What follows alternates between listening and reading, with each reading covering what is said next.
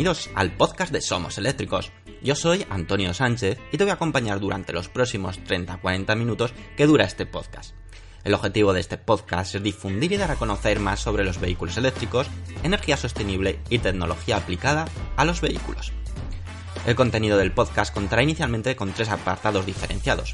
Por una parte, hablaremos de las noticias más destacadas ocurridas sobre vehículos eléctricos continuaremos con un apartado de Tesla llamado Espacio Tesla, donde te hablaremos de curiosidades y experiencia de uso de un Tesla.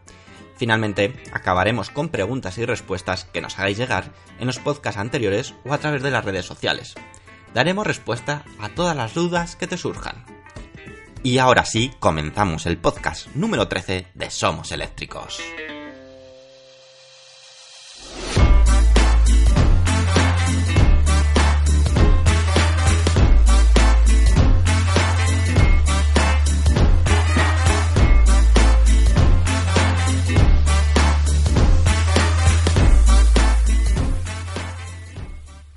Muy buenas y bienvenidos a este podcast y vamos a empezar con muchísima fuerza. Vamos a hablar en el apartado de noticias sobre Toyota. Y es que Toyota se mantiene firme ante su decisión de apostar por los vehículos híbridos. Ya sabemos que son muchos los fabricantes de automóviles de los cuales se conocen sus planes de electrificación. Entre dichos planes de la mayoría de compañías se encuentra un apartado destinado a vehículos totalmente eléctricos, haciendo hincapié en un futuro eléctrico que a la larga haga que toda la gama de vehículos sea 100% eléctrica, ¿verdad? Pero este no es el caso de Toyota, quien en repetidas ocasiones ya se ha posicionado sobre su tecnología híbrida, quitándole importancia a la tecnología totalmente eléctrica que está en auge ahora mismo. Una vez más, el fabricante japonés se ha reafirmado en su apuesta por la tecnología híbrida, esquivando toda relación con la tecnología totalmente eléctrica, esto ha sucedido durante una entrevista con un medio externo y pese que en varias ocasiones se ha intentado la persona que entrevista centrar dicha entrevista en tecnología 100% eléctrica, no ha sido posible una respuesta clara por parte del entrevistado. Que en esta ocasión se trataba de Bob Carter, que es vicepresidente ejecutivo de ventas de Toyota en norteamericana. Aunque la compañía es decir, Toyota insiste en que todos sus modelos estarán electrificados para el año 2025, todo apunta a que no se apostará por la tecnología puramente eléctrica. Esta decisión de no contemplar en sus planes la tecnología eléctrica, claro que le podría salir muy caro en un futuro, o eso es lo que nosotros pensamos y opinamos, ya que de no tomar una decisión correcta se verá directamente reflejado en sus resultados y su futuro como marca de automóviles. Es decir, toda la ventaja que ha ido ganando como eh, empresa líder de, coches híbridos de electrificación, puede ser que, lo pierda con estas decisiones de no apostar por eh, al menos algunas gamas de coches 100% eléctricos. Como decimos, es conocida la gran inversión que Toyota realizó en tecnología híbrida, siendo, como decimos, uno de los pioneros con una respuesta de mercado excelente. Pero los tiempos cambian y todos los fabricantes están amoldándose al mercado actual pero Toyota no parece que vaya a ser uno de ellos, y es que Carter reafirmó su apuesta por tecnología híbrida una vez más, indicando lo siguiente. Nuestro enfoque es un enfoque de cartera. No creemos que una tecnología sea la mejor solución para cada cliente. Estamos trabajando en un portfolio completo de híbridos que hemos estado vendiendo desde 1997. Híbridos enchufables y totalmente eléctricos a batería, así como nuestros vehículos con celdas de combustible. Toyota, además, ha indicado que estos vehículos reflejaron el 9% de ventas del año pasado, siendo casi en su totalidad tecnología híbrida. El fabricante indica que su objetivo es que el conseguir que estos vehículos representen al menos un 15% de sus ventas para el próximo año 2020.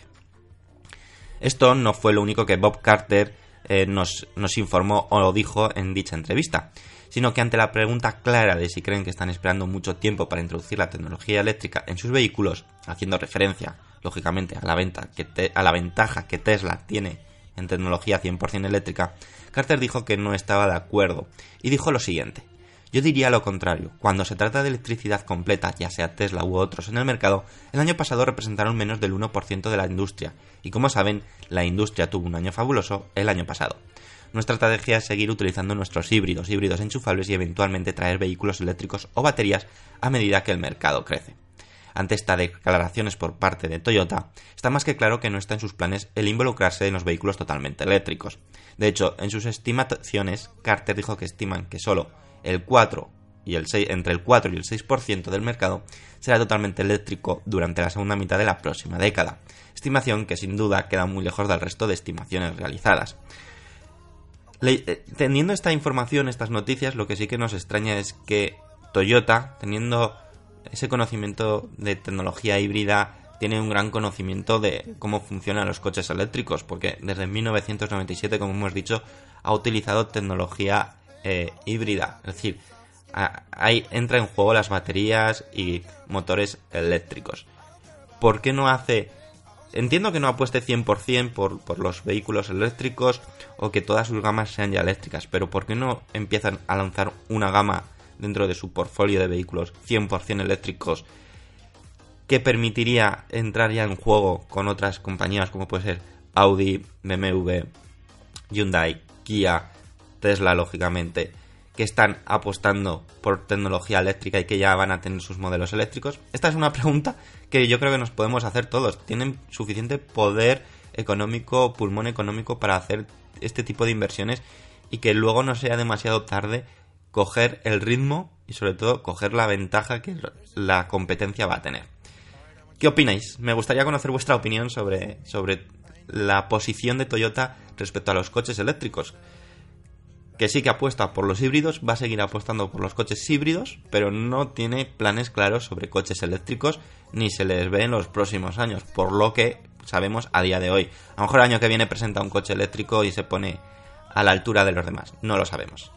Así que deja tus comentarios, tu opinión sobre la posición de Toyota en los comentarios del podcast. Y ahora vamos a por otra noticia que puede ser bueno, puede ser no, es muy interesante si eres amante o estabas esperando el nuevo Nissan Leaf E. Vamos a hablar de ello porque ya se ha presentado en el CES de 2019.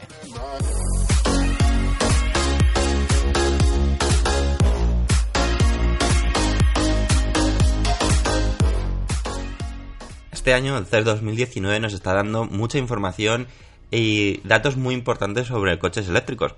Y en esta ocasión ha sido Nissan la que ha aprovechado esta, este evento en Las Vegas para mostrar y presentar oficialmente el Nissan Leaf E. Tras los rumores de su anuncio de un nuevo Nissan Leaf, aquí está. La marca japonesa ha presentado el nuevo Nissan Leaf E el cual se trata de una opción adicional al ya existente Nissan Leaf actual, pero lógicamente con una potencia y autonomía mayor. Destinado más a distancias largas, se trata de una gran apuesta por parte de Nissan, en el que veremos que hay cosas positivas y otras no tan positivas. Pero lo vamos a ir comentando un poco más adelante.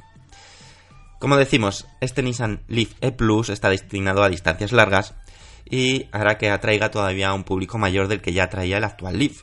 Mientras que el Leaf actual está orientado más a un recorrido urbano, debido a su autonomía, el Leaf E Plus está pensado para distancias más largas que el actual Leaf.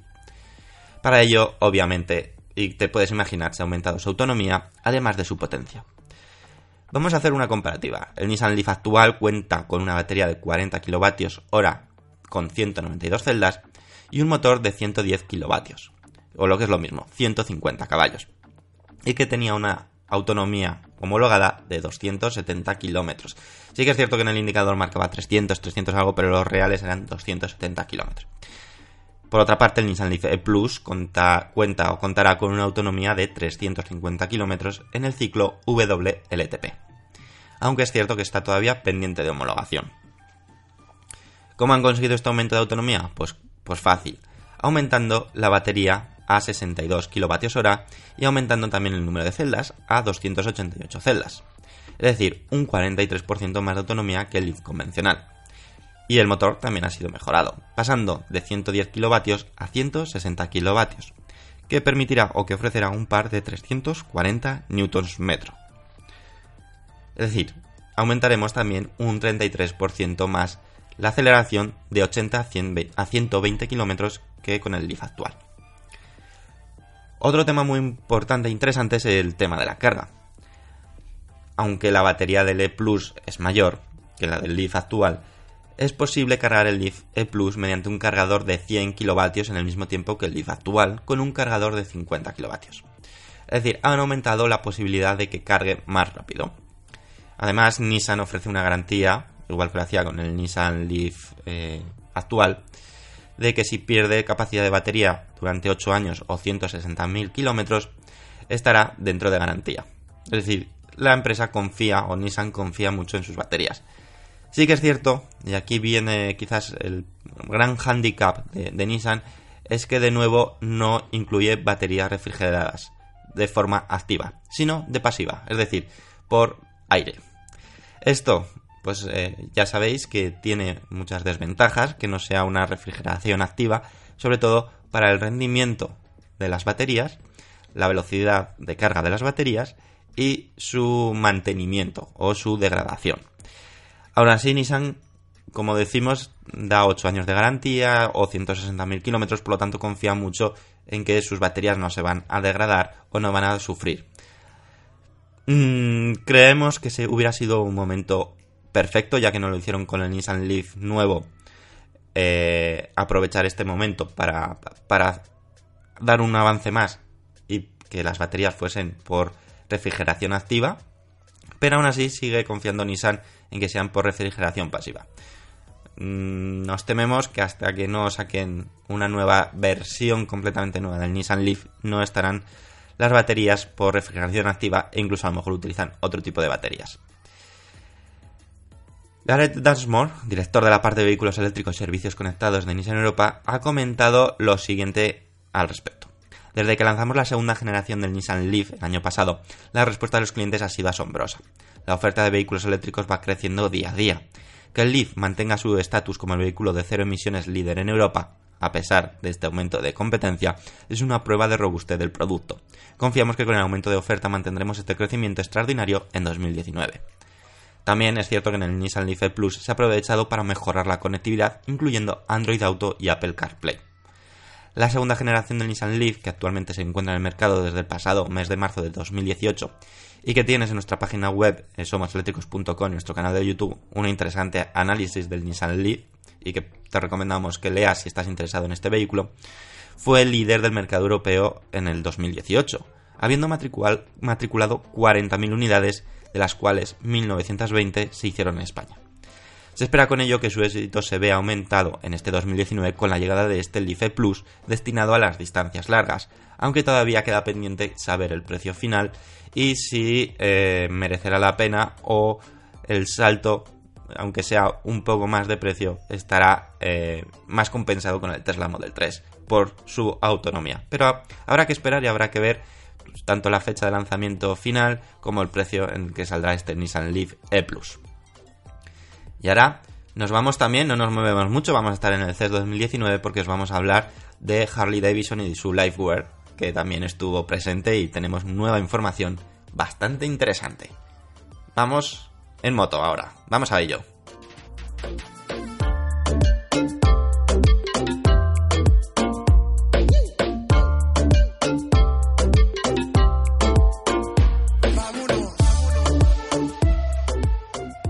Como hemos avanzado, en el CES 2019 también estuvo Harley Davidson con su moto eléctrica, su primera moto eléctrica Liveware, y ya ha dado más información. Vamos a hacer un repaso. Fue en el verano pasado cuando Harley Davidson anunció cuatro nuevas motocicletas eléctricas como parte del plan More Roads. Estos cuatro prototipos se trataban de una motocicleta eléctrica ligera, una motocicleta eléctrica de cross, un ciclomotor eléctrico y una bicicleta eléctrica. Son dos de estos modelos, concretamente la motocicleta eléctrica de Cross y el ciclomotor eléctrico, los que la compañía ha llevado al CES 2019. Aunque poco se sabe de estos dos conceptos, la compañía se refiere a ellos como Concept Eléctrico HD1 para la motocicleta eléctrica de Cross y Concept Eléctrica HD2 para el ciclomotor. A la espera, claro está, de que se le asigne un nombre. Puedes ver imágenes de lo que estamos hablando en nuestra página web somoseléctricos.com en la noticia que realizamos al respecto. Pero, lógicamente, Harley Davidson tiene ya una moto eléctrica en, en bueno, no en producción, pero en ciernes y está a punto de producirse. Y hablamos de la, lógicamente, eh, Harley Davidson Liveware. Así que vamos a ir con, esto, con los datos de esta moto, que es lo más reciente que, vamos a tener de Harley Davidson. Y es que las especificaciones técnicas de la motocicleta son las siguientes tendrá una aceleración de 0 a 100 km hora en menos de 3,5 segundos, ofrecido por un par instantáneo gracias a su cadena cinemática HD Revelation, la cual asegura un par del 100% en todo momento. No solamente se han basado lógicamente Harley Davidson en hacer una moto eléctrica, sino en incluir gran cantidad de tecnología que permita aprovechar el máximo rendimiento que ofrece los vehículos eléctricos, como poder entregar el par motor de forma instantánea y que sea transmitido a la carretera sin ningún tipo de problema. A su vez dispone de frenada regenerativa, la cual ofrece unos kilómetros extras para poder disfrutar de esta motocicleta. Y es que la Lifeware no solo destaca en cuanto a características técnicas, sino que también lo hace en la conectividad integrada en ella, contando con el servicio HD Connect que permite conectar la motocicleta a través de una unidad de control telemático habilitada para LTE, convirtiéndola, según indican, en la primera motocicleta eléctrica con conexión celular del mercado norteamericano. Además, también cuenta con servicios en la nube en los cuales se puede acceder a través de su aplicación móvil. En la app lógicamente podrás consultar datos de interés referentes a la motocicleta, como el estado de la motocicleta, mostrará la carga de la batería, autonomía restante, localización de estaciones de carga cercanos, alerta antirrobo y localización del vehículo. Muy parecido a lo que ofrece a día de hoy Tesla, y es que lógicamente todos los vehículos eléctricos de, a fecha de hoy van incluyendo toda esta tecnología que ha sido pionera. Y es que en cuanto a la autonomía, eso sí, Harley Davidson anuncia que se podrá recorrer en torno a 177 kilómetros con una sola carga en un ámbito de conducción mixta. No es una mala eh, cifra, 177 kilómetros, aunque sí que nos hubiera gustado que hubiera estado mucho más cerca a 300 que a 177 o a que a 200. Desconocemos a día de hoy si luego sacarán versiones con mayor capacidad de batería, por lo tanto mayor autonomía. Pero de momento nos tendremos que conformar con hacer rutas de 177 kilómetros. Como decimos, ha revelado la estimación de autonomía, pero no ha revelado la capacidad que tendrá la batería. No sabemos el tamaño de la batería. Aún así, en base al dato de autonomía facilitado y dado el mercado actual, la Liveware podría ser equiparable al actual 0SR, que ofrece una autonomía de en torno a 193 kilómetros. La Harley Davidson Liveware está pensada para diversión y mayor rendimiento, y ofrece un manejo fácil e intuitivo, lo cual se consigue gracias a la posición del tren motriz HD Revelation en la parte baja de la motocicleta, bajando así el centro de gravedad del vehículo y obteniendo con ello un manejo fácil en todas las velocidades, así como un control más sencillo cuando la motocicleta se encuentra detenida. No cabe duda que la Liveware está cada vez más cerca, y es que incluso Harley Davidson ha aprovechado el CES 2019 para anunciar que abre ya el plazo de reserva de esta moto a través de su página web, con entregas previstas para agosto de este mismo año 2019. Eso sí, en cuanto al precio, de momento solamente confirmado para Estados Unidos, será desde 29.799 dólares. Un precio que quizás sea excesivo, aunque ya sabemos todos que las Harley Davidson siempre han sido precios caros, pero nos encontramos a unos precios que se equiparan muchísimo con coches eléctricos que existen en la realidad. Veremos a ver si tiene aceptación.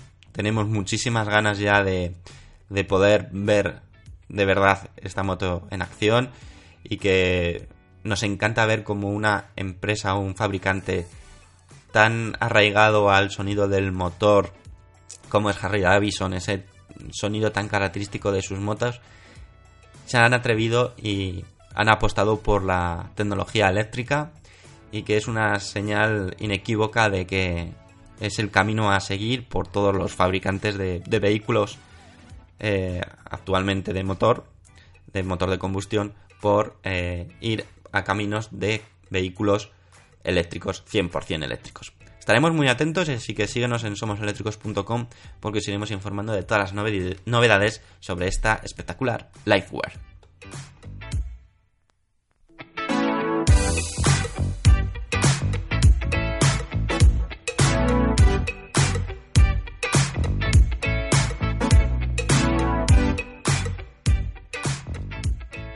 Y con esta última noticia, vamos con esta última noticia que es breve, y es que os vamos a adelantar una información que se revelará o que se sabrá 100% en el Salón del Automóvil de Bruselas.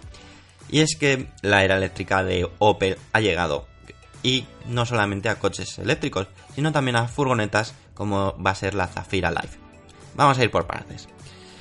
Y es que como decimos la electrificación está reñida para las furgonetas, y que si no, que se lo digan a Opel, que tras anunciar la cuarta generación de la conocida furgoneta Zafira Life, que se presentará oficialmente, como decimos, en el Salón del Automóvil de Bruselas el 18 de enero de 2019, ha querido también aprovechar para decir que existirá una versión totalmente eléctrica de esta Opel Zafira Life, pero que no llegará hasta 2021. Michael Lochler, CEO de Opel, ha comentado sobre sus planes de electrificación lo siguiente. A final de 2020 lanzaremos al mercado 8 modelos totalmente nuevos o renovados, incluida la próxima generación del exitoso Corsa. En el primer semestre de 2019 ya abriremos la cartera de pedidos de dos modelos electrificados, el Corsa, que se convertirá en un auténtico coche eléctrico para todos, y el Grand Land Plus, bueno, Grand Land X, un híbrido enchufable y que Opel se está volviendo, y que Opel, lógicamente, volverá a que sea 100% eléctrico. Lo que no se sabe con exactitud, hablando de esta noticia sobre los, eh, las furgonetas, la Zafira Life 100% eléctrica, es si estará disponible en todas las versiones que lo está la de combustión, donde esta furgoneta destaca por su tamaño que la hace muy manejable, haciendo que la altura no afecte en la mayoría de los parkings subterráneos, algo que sin duda es un punto a tener en cuenta en este tipo de vehículos. Además es posible elegir entre tres medidas, la Small de 4,6, la Medium de 4,95 y la Large de 5,3 metros, alcanzando así más público con la intención de adaptarse a las necesidades de cada cliente. Aquí es donde no, Opel no ha dado detalles si la eh, versión eléctrica podrá elegir entre la Small, Medium o Large, o solamente se basará en la Small. Lo desconocemos, ahí esperaremos al Salón del Automóvil de Bruselas para conocer más detalles al respecto.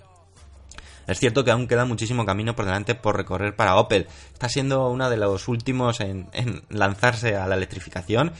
El primero será el Opel Corsa 100% eléctrico, pero como veis no llegará hasta 2020. Pero al menos sí que ya ha anunciado que, está haciendo esfuerzos y planes para adaptarse a la era eléctrica. Y que lógicamente ya dentro de sus ofertas está la opción de la versión eléctrica y que el Corsa, un coche tan clásico que es algo muy parecido como el Golf para Volkswagen, van a ser eléctricos 100% en los próximos años. 2020 será el año en el que Opel lanzará, final del 2019-2020, el Opel Corsa 100% eléctrico que tendremos muchísimas ganas de probarlo porque creemos que puede ser un coche ideal para, para ciudad, que es su, hábitat natural y el, en el que está pensado, un tamaño reducido, unas buenas prestaciones y que bueno, Opel apuesta mucho por, ese vehículo. Cuando tengamos más información de esta Zafira Life eh, eléctrica, os iremos informando, como siempre, en somoseléctricos.com y en nuestras redes sociales. Y ahora ya nos vamos al espacio Tesla. Como veis, esta, esta semana en noticias no ha habido nada de Tesla, aunque sí que ha habido mucha información de Tesla. Y es que vamos a dejar el espacio Tesla para hablaros de, de algo que, que puede dar a debate de nuevo y es que Tesla va a dejar de fabricar una versión del Tesla Model S y Model X. Pero no quiero adelantar más. Vamos al espacio Tesla y os cuento todo con detalles. Vamos a por ello.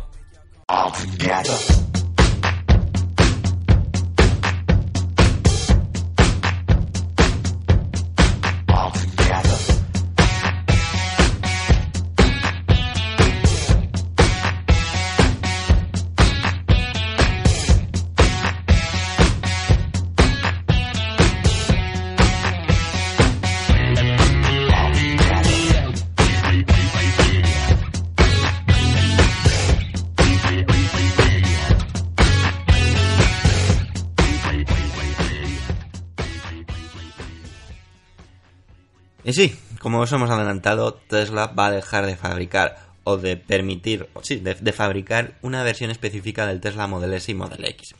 ¿Os podéis hacer un poco la idea de cuál será? Pues sí, os podéis hacer la idea. La versión de 75 kWh del Tesla Model S y Model X va a dejar de existir. A partir de hoy, bueno, desde como emitimos el podcast los lunes, desde el lunes 14 de enero ya no se va a poder realizar ningún pedido a Tesla en las versiones de 75D del Tesla Model S y Model X. Como decimos, Tesla ha anunciado que dejará de fabricar el paquete de baterías de 75 kilovatios para los acabados Model S y Model X, o para las gamas Model S y Model X, ya que como sabéis que el acabado o la batería de 75 kilovatios hora es la utilizada para la long range en el Model 3. Así lo ha anunciado y ha sido Elon Musk a través de Twitter, indicando que tendrá efectividad a partir del lunes 14 de enero, indicando que habrá que pedirlo antes del domingo por la noche si se quiere que esa versión se pueda adquirir. Estaba claro que en algún momento esto iba a suceder, ya que las baterías cada vez son más grandes y las baterías pequeñas tienden a desaparecer. También creemos que en esta ocasión Tesla ha, ha decidido que haya un mayor salto entre el Tesla Model 3 y el Tesla Model S y Model X. Sobre todo en el tema de autonomía, porque como hemos podido ver y hemos comentado en muchas ocasiones, incluso en el podcast, y es que la autonomía del Tesla Model 3 long range era superior a la del Tesla Model S de 100, bueno, 100D y Tesla Model X 100D. Algo que llamaba muchísimo la atención, siendo que el Tesla Model S y el Tesla Model X eran los topes de gama o los vehículos más premium que tenía o que tiene Tesla. Por lo tanto, si en esas circunstancias con las versiones más caras y las más exclusivas, con la más, batería más grande, ya el Tesla Model 3 hacía cara en la autonomía, imaginaros lo que pasaba con el Tesla Model S 75D y el Tesla Model X 75D, que la autonomía pues era ciento y pico kilómetros menos que la del Tesla Model 3. Por lo tanto, entendemos que Tesla ha visto un decremento importante de pedidos en el Tesla Model S 75D y, en el X y ha decidido cerrar esa opción. Desconocemos qué hará en un futuro. Si va a lanzar un Tesla Model S, 90D o va a mantener solamente el 100D o el P100D, es decir, solamente va a dejar elegir los acabados performance o los estándar y manteniendo la batería de 100D. Va a optar por sacar otro acabado con una batería que sea de 90 o que la de 100 se actualice a de 110, 120. Desconocemos por completo. Como sabemos en estas ocasiones, Tesla eh, realiza las acciones prácticamente sin anunciar. En esta ocasión incluso estamos de enhorabuena porque Elon Musk ha anunciado a través de Twitter lo que iba a suceder, porque como decimos en otras ocasiones han desaparecido de un día para otro sin aviso previo. Esto ya sucedió con el 60D, 85D y 90D, los cuales pues son versiones que ya están obsoletas, que ya no se pueden eh, comprar desde hace mucho tiempo, a excepción de coches de segunda mano o CPOs, como hemos comentado en alguna ocasión. Vamos a tener que esperar un poco a ver qué realiza Tesla, porque claro, ahora eh, los acabados premium de Tesla, Tesla Model S y Tesla Model X, van a quedar en dos opciones, Tesla Model S P100D o Tesla Model S 100D. Y lo mismo con la versión del Model X. Eso sí, el precio vamos a tener un incremento importante si queremos optar por un Tesla Model S o un Tesla Model X. Ya que ahora el Model S, el precio actual del 100D es de a partir de 113.180 euros y del Model X 100D a partir de 116.780 euros. Mientras que los acabados del 75D partía de 90.000, 90 y tantos mil euros. Por lo tanto, la diferencia es eh, sustancial y que va a hacer que sea todavía un coche más exclusivo. También eh, Elon Musk, el CEO de Tesla, ha comentado que quiere dejar de comercializar los nombres de la versión conforme a las baterías. La 75D, por ejemplo, significaba que era una batería de 75 dual motor, la 100D, pues que es una batería de 100 kWh. Lo mismo ha sucedido con la de 60, 70, bueno, 85, 90, que indicaba el tamaño de la batería.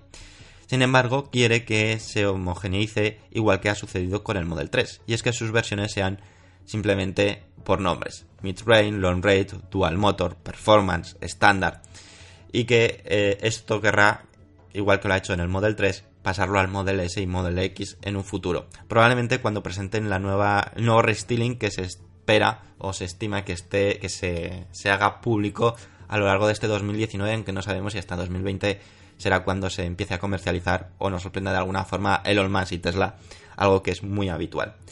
Y con esto queremos decir que bajo nuestro punto de vista o nuestra opinión era algo que ya en algún momento hemos comentado de que no tenía mucho sentido la existencia de una versión 75D existiendo un Tesla Model 3 porque eh, equiparados es cierto que el Model S o el Model X es un coche más grande tiene un interior bajo mi punto de vista, mejor acabado, más que mejor acabado, más bonito. tiene determinadas características que lo hacen diferente al Tesla Model 3, pero una de las cosas importantes, que es la autonomía, estaba por debajo del eh, Tesla Model 3, pero con bastante diferencia. Por lo tanto, mucha gente que probablemente se estuviese pensando en comprar un Tesla, eh, mm, iría a un Tesla Model 3 o un Tesla Model S o X75D o a un 100D, que en un 100D aún así hay dudas de si optar por un Tesla Model 3 o un Tesla Model S 100D o 100D, bueno, sí, o un X 100D, porque la diferencia de precio es prácticamente el doble. Con el 75 pocas dudas hay, la verdad. Eh, la versión eh, está mucho más optimizada, la versión Tesla Model 3 eh, Long Range, y lógicamente esto era algo anunciado. Así que nos gustaría ver algún tipo de movimiento por parte de Tesla de alguna nueva versión en los Tesla Model S y Model X, a lo mejor actualizando la 100D a una 120 y dejando la 100D. Desconocemos por completo cómo será y al mismo modo que si los precios van a sufrir variación. Vamos a estar muy atentos lógicamente a cualquier movimiento y os lo estaremos comunicando en somoseléctricos.com y lógicamente también os lo iremos eh, detallando en próximos podcasts en el caso de que, de que así sea. Y suelto de nuevo otra pregunta que me gustaría tener respuesta por parte de vuestra, que cada vez os estáis animando más y que dentro de un rato iremos a comentar los, comentarios del último podcast. Y eh, qué opináis si es que Tesla ha hecho lo correcto eh, zanjando o cerrando la opción de los acabados de batería de 75 kWh para el Model S y Model X. ¿Es una buena forma de diferenciarlos todavía más del Tesla Model 3 y el Tesla Model S y Model X? Probablemente sí. Esa es mi opinión y quiero conocer también la vuestra. Y ahora ya nos vamos al punto final, a las despedidas y vamos a comentar esos comentarios que hemos tenido en, en el podcast anterior. Vamos a por ello.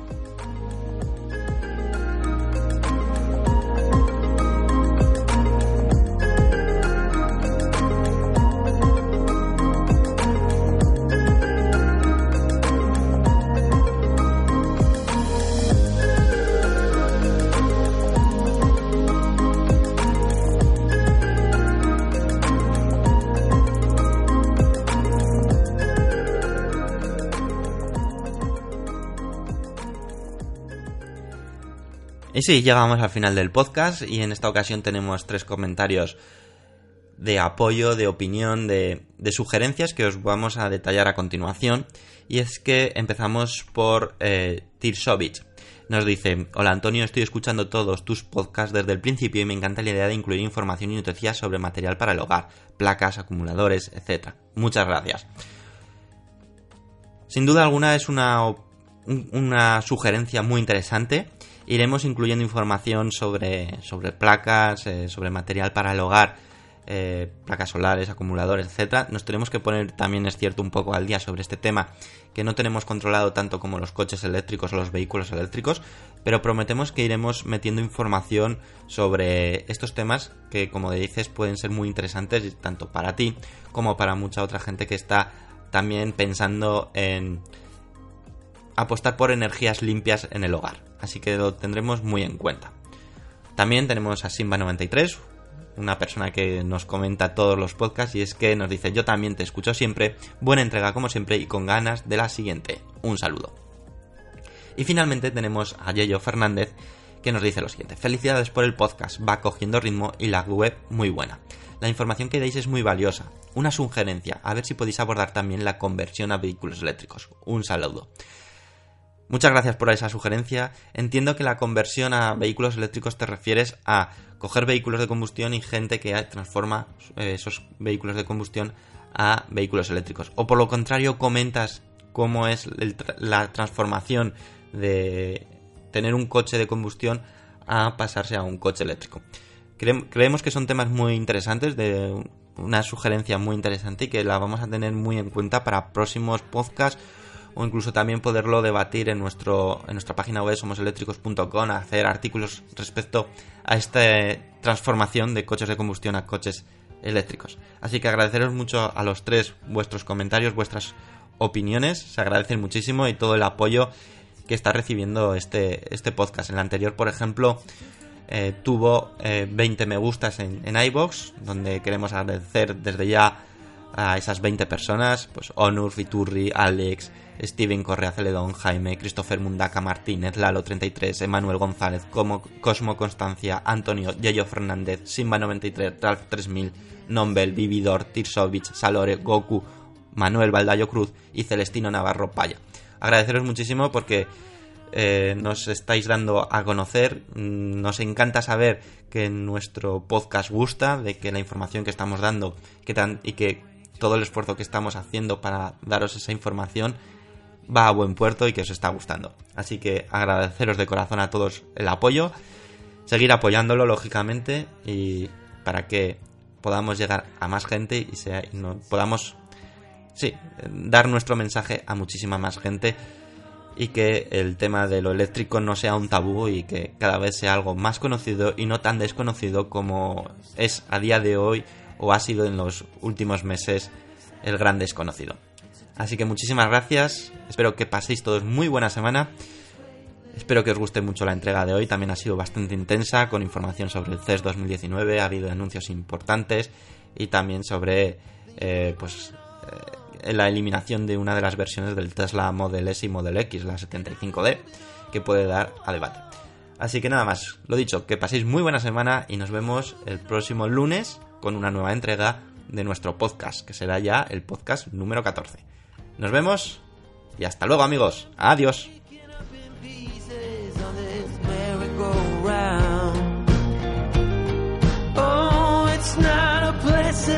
Yeah,